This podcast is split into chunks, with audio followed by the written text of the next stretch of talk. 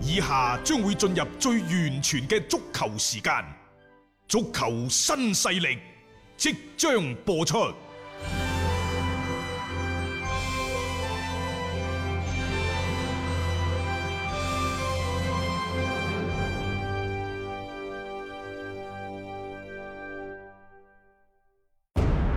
足球場，英雄地，幾多難忘時刻。攞翻住個波，從廣州太陽神到恒大富力，從東較場驚天一射到亞冠加冕，從童話變成現實，從英雄變成傳奇。最偉大嘅球員，最不可思議嘅入球，勝敗之間只有一線。神奇之處，魅力所在，一比零啊！各位，只可意會，更可言傳。足球新勢力，各位朋友好，歡迎收聽今日嘅足球新勢力。琴日晏晝呢，中國足球協會就喺蘇州嗰度召開咗中超俱樂部總經理會議。咁呢個會其實對於今年嘅中超聯賽嚟講係非常重要嘅，因為中國足球協會喺琴日呢，就喺呢個會議上係通報咗所謂第二階段中超聯賽嘅賽制同埋賽程嘅問題。嗯，非常之緊要。果然呢，就係如我哋所料，亦都係即係所謂嘅誒保早淘汰制。係咯，咁就拗晒頭啦！因為琴日呢，就誒喺晚上嘅時候已經有好多好多嘅媒體、自媒體等等，就呢一個所謂嘅淘汰賽、嗯，保組嘅淘汰賽嘅賽制，就即係發表咗自己嘅高見。實際上呢個淘汰賽就唔係打兩場嘅，嗯佢係確定名次嘅，即係話我哋各單講保組啊，即係話首先呢，就係大連賽區嘅第五名，嗯，佢會係對住呢就蘇州賽區嘅第八名。嗯，好啦，咁然之後呢，贏咗嗰、個，你就可以去爭啊，七嗯，到呢一個嘅誒誒誒十啊前邊呢，前邊嘅位置啦，即係嗰個名次啦吓，即係再前一少少嘅，嗯啊九到十二名九到十二名啊嚇，，然之後輸嗰、個輸嗰四隊波點辦啊？唔好意思，你就去爭十三到十六名啊即係最後嗰幾隊啦，啊，就係就係嗰四隊，即係今年一點五隊嘅降班就喺呢四隊度產 生，然之後再打兩個回合嘅淘汰制。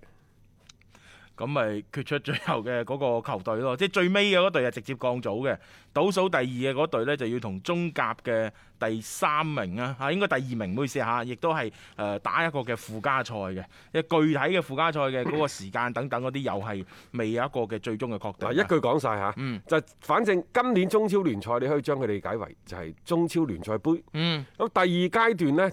就首先就係 A 一就對 B 四，呢個係爭冠組嘅。爭冠組 A 嘅二係對 B 三，A 係三對 B 二，A 四對 B 一，兩個回合。嗯呢呢呢啲都冇問題。係 反正你五到八名又要打，三到四名又要打。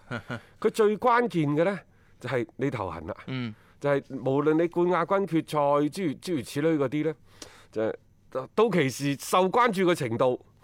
佢真係未必夠嗰個保組嗰場波係啊，冇錯啊。嚟得咁勁嘅。你特別係誒、呃如果你唔係涉及到爭 冠，有啲淨係決定嗰個所謂嘅名次嘅一啲嘅對碰，你又要打兩個回合的話，其實嗰個意義唔係好大咯，啊感覺上面嚇。首先有一樣嘢要補充嘅，就係呢兩個回合呢，唔存在客場入啊球數冇嘅，因呢為種大講家法都唔係客場啊，係啊即係中立場噶嘛。所以呢，就睇總比分嘅啫。嗯嗯如果總比分打平，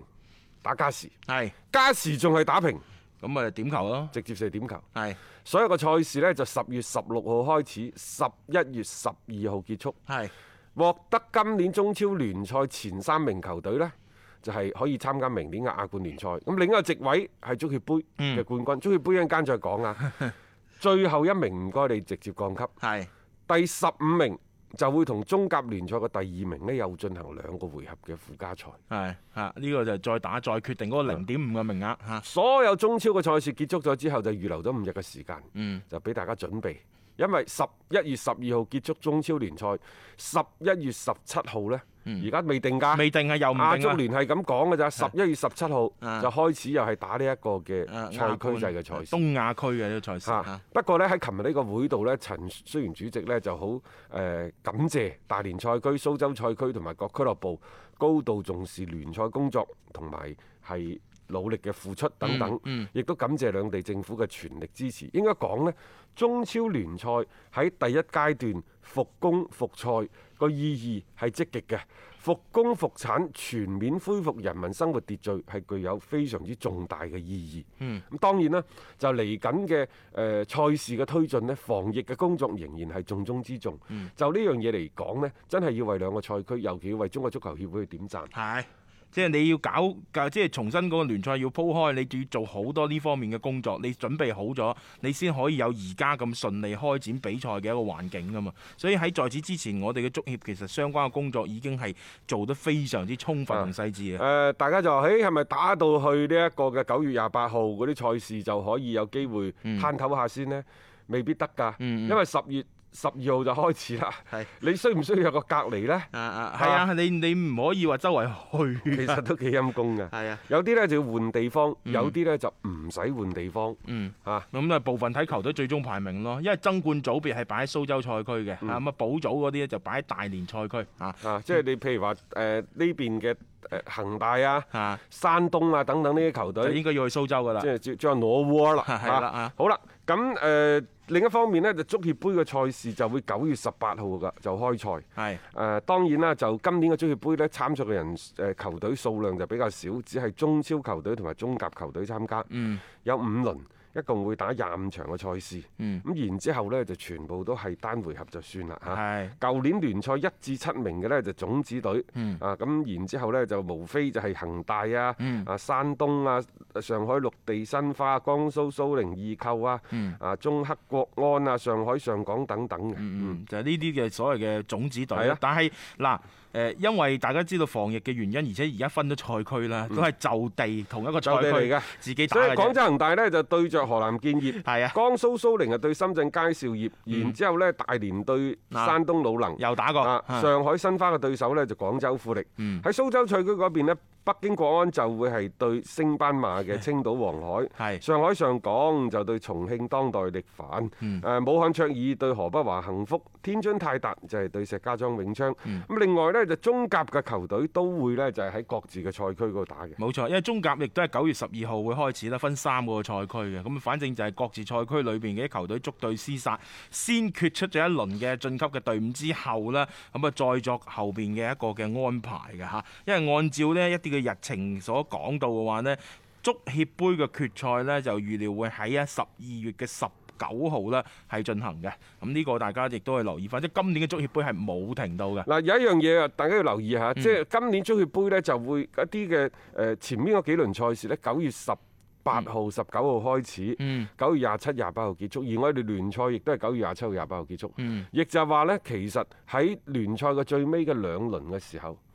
就會加埋足協杯嘅賽事，個賽程會係非常之頻密。係啊，甚至乎有啲時間係有些少衝突嘅。咁啊，當然呢，足足協亦都好快咁樣係作出一啲誒即係相應嘅調整。之前點解我就話個嗰個賽制嗰個日曆嗰度，中超點解去到後邊嗰幾輪呢？有啲係要隔兩日先再打一輪呢？啊，原來可能都係留翻啲個空間呢，係走盞嘅。好啦，咁啊，中超第二階段賽事呢，十月十二號就會開始。咁啊，但係呢，九月廿八號結束第一輪嘅賽事，中間係咪有十五日嘅休整期啊？嗯但係咁嘅，國家隊呢將會係組織飛行集訓。嗯，呢個飛行集訓呢，亦都係今年嘅第四次集訓，就安排喺十月四號到十月九號進行。嗯，呢個一個時間點就啱啱好呢，就係打完第一輪嘅賽事，你唞一個禮拜先。係然之後喺國家隊嗰度做下啲恢復嘅訓練啊，操翻一兩課啊，咁、然之後你又翻翻國隊中超球隊嗰度，嗯係去踢就去第二階踢呢段嗯一。個第二階段嘅賽事。啊即係換一換個環境啦，即係老實講，我覺得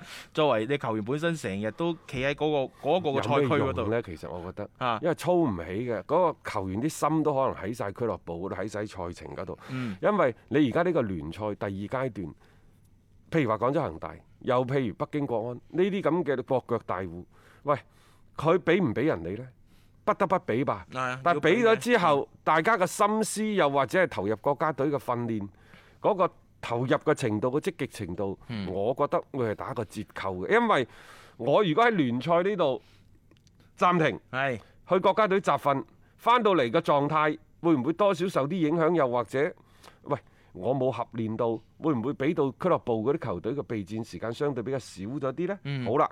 如果話我翻到嚟聯賽，會唔會有呢一個國家隊嘅綜合症？好多歐洲啲強隊翻到嚟第一回合、第二第二輪嘅賽事嗰一兩輪，可能都打到嗯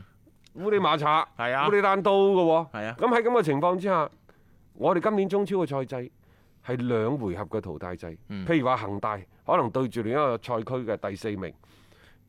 喂有爆冷嘅可能咯喎。係啊，係啊冇錯你唔好以為實食冇黐牙㗎，即係你始終係一種嘅淘汰制。誒、一場兩場之間係決出一個嘅進級嘅名額，你唔同之前係依靠聯賽咁漫長嘅賽程，我積累而嚟嘅積分。嗯但係呢，就今年你再睇咧，十一月、十二月又唔可能組織集訓，你今年仲集唔集訓呢？嗯， 因為亦都只有十月份呢個時間嘅窗比較適合口，啊因為其後呢就打亞冠嘅賽事啊等等。嗯，誒、但係大家亦都要留意一個背景，就係、亞足聯、國際足聯已經將所有嘅四十強賽、十二強賽嘅賽事推到明年三月份至開始。嗯，咁需唔需要？呢、個時候搞飛行集訓啊嚇，啲純粹好似大家打個照面，互相熟悉啊，咁啊亦都係灌輸一下一啲嘅理念等等，唔清楚啦。但係你話作為球員嚟講，而家仲要諗多一樣嘢喎，我離開咗嗰個嘅園區之後，我再翻到 各自球隊所在嘅園區嗰度，又係咪又要進一步咁你接受一啲相應嘅隔離嘅工作等等，你個時間點樣掌握先？即係我覺得即係好多方面嘅嘢，好似要去考慮咯。即係唔係話好似平時咁樣樣，即係相對正常嘅環境底下，你隨時徵調過去就隨時亦都可以上陣嚇。誒、嗯另外喺琴日呢個中超總經理嘅工作會議嗰度呢，就中國足球協會其實亦都誒、呃直面咗裁判嘅問題。嗯你覺得佢係蜻蜓點水又好，你覺得係一筆帶過又好，嗯總之係唔係都講咗。可能佢喺呢個會議上嘅通報呢，就並冇將一啲裁判喺場上真實表現出嚟嘅嗰個水準啊，即係好好仔細咁描繪出嚟。但係即係你企喺中國足球協會嘅角度，亦都要企喺即係一個所謂嘅公平公正角度呢，又唔可以俾啲裁判太多壓力。嗯提到係好事嚟嘅，啊，即係誒、呃、報喜唔報憂，就肯定係講唔過去㗎啦。係咁啊，但係呢，就譬如話，佢哋喺呢度講，即係誒跑咗幾多啊？嗯啊，即係裁判，喂，裁判嘅工作係點啊？每一個裁判平均每場賽事跑咗一萬零一百九十八米，嗯真係比好多球員都跑得多。係即係球，即係就比賽嘅嗰個判罰嘅工作嘅投入程度嚟講，跑咗萬幾米可以啦吧嗯？好、多個裁判佢就企喺個大禁區嗰、個 係啊呃嗰個發球圈。企喺嗰嗰度兩啫個位置嗰度行嚟行去，可能向前向後就嗰三五十米嘅咋。如果係跑得一萬零二百米接近，嗯我覺得得啊，呢、個絕對係收貨嘅。係嗯嚇、好啦，咁當然啦，即中國足球協會亦都指出咗啦，就話喺執罰比賽過程當中存在尺度唔夠統一。統一啊，VAR 嗯介入嘅效率同埋效果唔理想等等嘅問題。咁啊，下一步呢，就要通過科學有效嘅管理、培訓、評議機制，加強裁判管理，更好咁塑造公平競賽環境。嗯即係有時呢，你覺得係誒隔靴搔癢又好，一筆帶過又好，我覺得即係企喺中國足球協會嘅角度呢，你唔可以對啲裁判工作大家鞭撻，亦都唔可以過分咁肯定。嗯即係企喺佢嗰個位度呢，其實佢想推出嘅呢啲嘅類似新聞通稿啊，又或者係會議上嗰啲發言呢，肯定係一個一個字諗過度過，嗯要充分考慮到呢，就係大家嘅感受。係你又亦都唔可以挫傷裁判嘅積極性。係啊，我啲水平就係咁噶啦，水準就係咁高噶啦。我相信每一位裁判呢，佢哋亦都係誠惶誠恐咁走上個賽場嗰度，既驚又喜咁樣小心翼翼咁去執法。一方面可以即係喺比賽場中執罰一啲中國足球水準最高嘅賽事，呢個係一種榮幸嚟嘅。但係亦都知道自己喺聚光燈之下，喺萬千球迷嘅眼中呢，佢只要有一丁一絲一毫嘅失誤，都可能俾人上樹鞭撻。就好似一個門將咁樣，你成場波九十分鐘上遮下擋撲咗十幾個必入嘅波，你可能一次嘅失誤，嗯你就俾人釘上咗恥辱柱。係啊，實際上裁判工作喺好大程度上，佢同守門嘅工作極其之相冇似。錯，嗯你嘅好，人哋唔一定記得；嗯你嘅錯，唔好你嘅唔好，係啊可能呢就即係喺賽後鋪天蓋地啲被輿放論壓力大啊，就咁嚟啦。係啊，即係所以呢、個誒、起碼足協佢對呢件事啊，佢有提，即係證明佢係上心嘅啊嚇嗱，譬如誒，我舉一個例子，就係上一場廣州恒大嗰場，即係嗰個郭金龍啊。啊啊係啊，啊！你話佢好冇啊？對即係對上海申花嗰、個，嗯我覺得佢做得唔錯，但係只係我企喺廣州恒大呢個角度，廣州恒大嘅球迷嘅角度，嗯你覺得佢唔錯？點解呢？第一，佢嘅尺度相對比較統一；第二，佢會係比較開放，嗯允許你有一定程度嘅身體身嘅體接接觸接觸，係啊，盡可能地保持比賽嘅流暢。嗰場賽事，我記得郭金龍都係睇咗一兩次，一次啫。如果我冇冇記錯嘅話，嗯就係去睇嗰個點球。點球係咪嘅判 V？罰嗰個係啊，應該要睇嘅。係咪嗱，就就嗰場工作嚟講，我認為郭金龍做得唔錯。而且佢睇嘅時間唔耐啊。但係呢，就一方面係上海嘅媒體嗯，就就話你恒大呢度誒等等啦嚇，用咗咁多外 援。另外呢，就話喂誒呢、個點球係唔應該判嘅。點解唔應該啊啊？唔、知啊，反正就係你大家嗰個角度唔一樣。係啊，你都可以講，因為支筆喺你手中，把口喺你喺冇你錯身上，你咪發表自你己中觀意點點啊。講都得。係啊，一陣間又或者呢個所有嘅嗰嗰啲動作咁大，都唔吹罰等等嗯。嗯，OK，嚇，係啊，即係所以我就話角度唔同呢，你睇嘅睇嘅個佢嘅執法嘅尺度完全唔一樣。即係你每個人嗰把尺眾口真係難唔同調啊係啊，即係你只能夠你裁判就盡可能地誒、呃即係將自己嘅一啲，即係你對規則嘅一啲理解，你執法嗰邊咧，你更加係你嘅一個業務嘅一個展示就 O K 啦。我覺得好多好難去做到就係話面面俱圓嘅一種嘅執法嘅一個結果啦。甚至乎你話誒、呃作為我哋精英裁判去培訓嘅一啲名哨。我覺得比球迷吐槽得更加多而家，所以呢樣嘢呢，即係大家去睇嘅時候，可以即係將佢去分清楚嚟去睇咯。嗯裁判佢係盡力去做好呢樣嘢，但係你話真係有時水平啊各方面真係唔係好高啦。呢、個 我覺得只能夠講係有待提升啦啊，咁另外呢，琴日嘅誒工作會議嗰度仲有一啲數據可以同大家分享下嘅。係聯賽前七輪打入咗一百六十九個入波，平均每場係三點零二個，嗯基本上呢，同舊年係持平嘅。嗯誒喺呢七輪嘅賽事當中，只有三場嘅賽事係零比零嘅啫，嗯亦就話嗰個入波數字係非常之穩定嘅。嗯係國內球員一共呢，就喺一百六啊九個波當中射入咗六十六個，誒、嗯呃應該講數據比舊年同期提升咗百分之二十五，嗯。非常之唔錯。嗯咁啊係啊，亦都得益於可能好多外援唔到位， 亦都俾我哋嘅國內球員更加多嘅機啊會啦。咁另外 U 廿三球員上陣嘅時間加埋呢，一萬四千嗯八百七十四分鐘，嗯但係呢個係規則有調整下，係因為今年嘅規則呢，就係唔該你每場賽事保證一個喺都度有一個喺喺度，場上邊啊啊，無論點都好啦，即係呢一個就總好過你即嗯係上開波嗰十分鐘八分鐘換落 其嚟，實而家已經少冇呢啲咁嘅情啊況啊又啦嘛好過呢，即係你臨八八八九分鐘再換上去。其實喺前年我哋已經講啦。嗯即係你要用，你咪用一個咯，係一個令我就釘喺度，必須有一冇個錯由係頭一到尾呢一個，啊一個就係啦。咁樣係比較好嘅。啊同有唔好同外援嘅人數掛鈎喎，即係呢樣嘢嚇，即係之前嗰啲好啊多好搞笑嘅情況。誒、今年嘅比賽淨時間呢，就比舊年低咗，嗯低咗五十二秒平均每場。 但係呢個比賽淨時間，我覺得既有參考意義。 又又冇咩？冇參考意義。係啊譬如話廣州富力對山東魯能嗰場賽事，創造咗六十八分零五秒嘅中超聯賽淨比賽紀錄。有咩意義啫？啊，全部喺後場嘅倒腳。誒你再睇翻以前雲高爾嗰隊曼聯 啊，可能佢七十五分鐘淨比賽時間，你覺得嗰啲波好睇咩？睇完上半場，你你個以為成場波都結束，係因為你都瞓着咗啦已經。冇錯冇錯，呢我有嗰啲嘅淨比賽時間你兩睇嘅啫，佢真係投入到去一啲嘅攻防轉換當中，你梗係覺得過癮啦嗯。但係兩邊喺度猜波，兩邊都好似好似中間有個網，哎大家去猜嘅，咁有咩意思啫？啊有啲數據呢，我哋話即係誒，佢係比較嚴謹嘅，數字係比較冷冰冰嘅。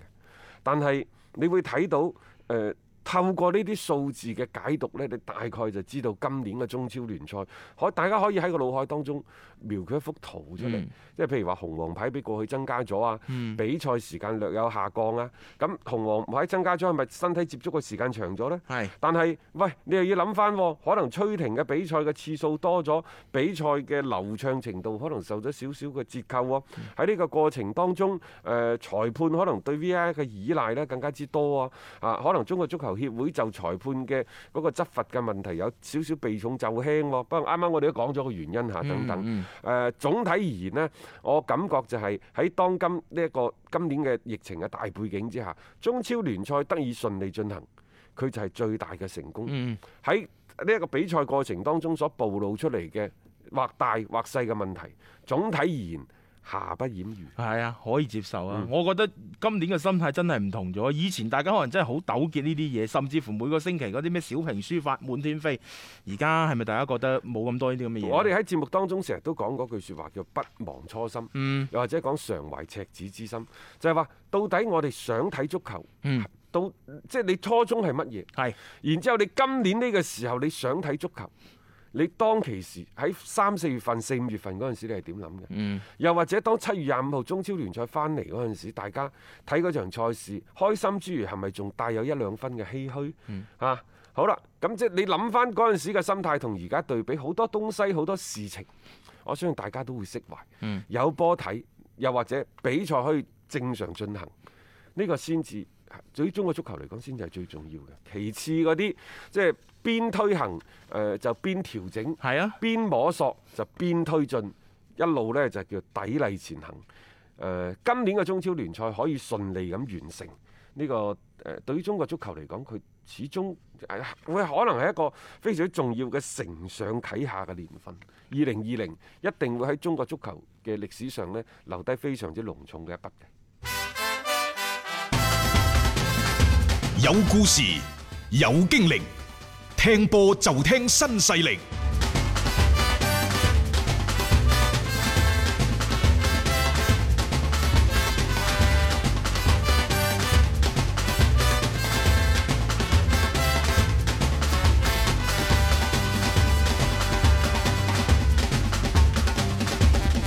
接落嚟，我哋睇歐洲足球方面，首先係巴塞啊。琴日美斯嘅爸爸，美斯嘅爸爸叫豪克豪爾克。嗯。咁呢，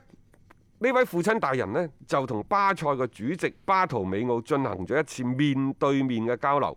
為時九十分鐘，嗯，最多少少。話美斯嘅老豆豪爾克呢，係直接帶住律師一齊去傾嘅，哇費事講錯嘢。咁按照誒、呃、對話之後，西班牙各大媒體嘅嗰個綜合報導嚟睇呢，今次嘅對話最終啊嗯，係坦崩啦，係啊，有 有少少不歡而散嘅嗰啲嘅感話覺。雙方嘅立場分歧非常之巨大，嗯因為豪爾克就明確表態話我仔唔會留喺巴塞嗯啊。就美斯爸爸就堅決咁認為美斯可以利用合同當中嘅特殊條款，提前一年同巴塞免費解約，嗯，即係反正就係個合約到啦。係啊，我想又或自者由身原離先隊。嗰份嘅合約仲有效嘅，嗯啊嗯而家我哋就要自由身，拜拜，嗯，因為曼城已經講咗啦，係你自由身唔過俾嚟。錢啊，自由身過嚟咩都好傾，係唔係自由身過嚟嘅對唔住，我哋都要考慮下，考慮下其實嘅意思就係唔做啦，俾個台階你落啫，冇錯，係咪？冇錯嚇。巴圖美奧作為誒巴塞羅那嗰方面呢嗯，佢哋嘅立場就非常之堅定，巴塞絕對唔會放走美斯啊！咁亦都唔認同呢美斯對於自己合同條款嘅解讀，佢好明確咁講俾美斯嘅爸爸聽，違約金就係七個 億歐元。美斯如果想今年離開嗯老俾營錢，俾咁錢就俾錢，係咯啊，攞攞攞七個億過嚟。即係反正大家而家係各執一詞啊嘛，即係就係呢一個嘅違約金，呢、個即係呢份約究竟仲係唔係喺一個嘅所謂嘅合法嘅條件底下？呢、個七億係咪一定要俾？美斯係咪可以自由身？嗱呢一樣嘢大家係互相咁樣有一個嘅爭執其㗎。實呢，而家美斯仲有一年就合合約就到期啦。啊，啊，咁你話呢一年而家巴塞嗰個姿態好強硬，反正你唔打就唔打啦，嗯我廢咗你一年都好。係即係呢啲係我嘅姿態啊嘛啊，作為球會，誒、嗰邊大巴黎又唔接盤，曼聯亦都唔接盤，嗯曼城話我可以考慮接 盤，但係一分錢轉會費都唔會俾㗎唔啦，俾啊因為你人工太貴你，自由身過嚟啦人工太貴過億㗎。係啊，我 我俾仲完要俾轉會費仲要嗯我要俾獎五你年，俾三加二俾你，你諗下， 我都面臨住好大嘅球隊建設嘅嗰個工程嘅風險。壓力太大啊。係啊，嗯當然美斯仲有另一種操作方式，就係、直接揾國際足聯嗯求助國際足聯呢，直接離開巴塞，嗯然後再同呢就呢一個新東家去傾呢一個嘅啊所謂轉轉會會費係啊又或者係嗰個人工啊，啊咁呢個先斬後奏嘅啫，呢樣嘢就即係先做咗先嘅啫喎。但係即係事實上你要推行呢一樣嘢，唔係話咁即係咁容易嘅一樣嘅事情啦，因為你會面臨住可能係巴塞嗰邊嘅一個追討嘅責任，因為你事實上你目前係處於一個合同年當中嘅嚇。但係按照美斯嘅祖家阿根廷當地好多個媒體所講呢，就美斯有百分之九十嘅可能性會留喺球隊巴塞羅那。啊呢啲唔係就話今日呢將會係做出最終嘅決定，因為美斯呢已經呢兩日。誒摸過巴塞嘅底線，一定就唔放噶啦。嗯咁嗰、邊呢，曼城亦都唔可能即係誒簽約嗯接人，咁所以呢，就乾脆考慮就留到二零二一年、再拜拜。到時堂堂正正咁離開咯，即係亦都冇咁多糾紛，因為你每年都有一個所謂嘅嗰個解約嘅期限㗎嘛。但係呢個只係阿根廷媒體講法啫喎。啊係啊總之各地呢， 各地嘅媒體有各地唔同嘅講法，因為按照呢一個英格蘭媒體嗰邊啲講呢，就話好有可能美斯係有老細，嗯可能係曼城呢，就曼城啊係係啊願意俾一億歐元，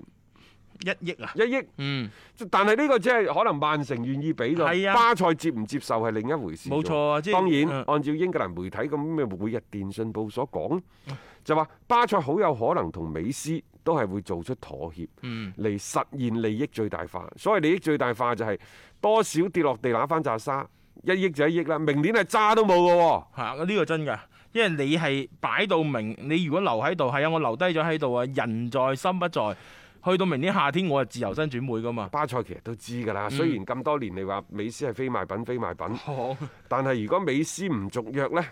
你冇用嘅。係啊明年夏天就自由身離隊，咁你點辦而呢？家大家都擘晒面咁滯啦，就算你係真係有啲咩落台階俾佢哋鋪，你再想好似之前咁甜蜜，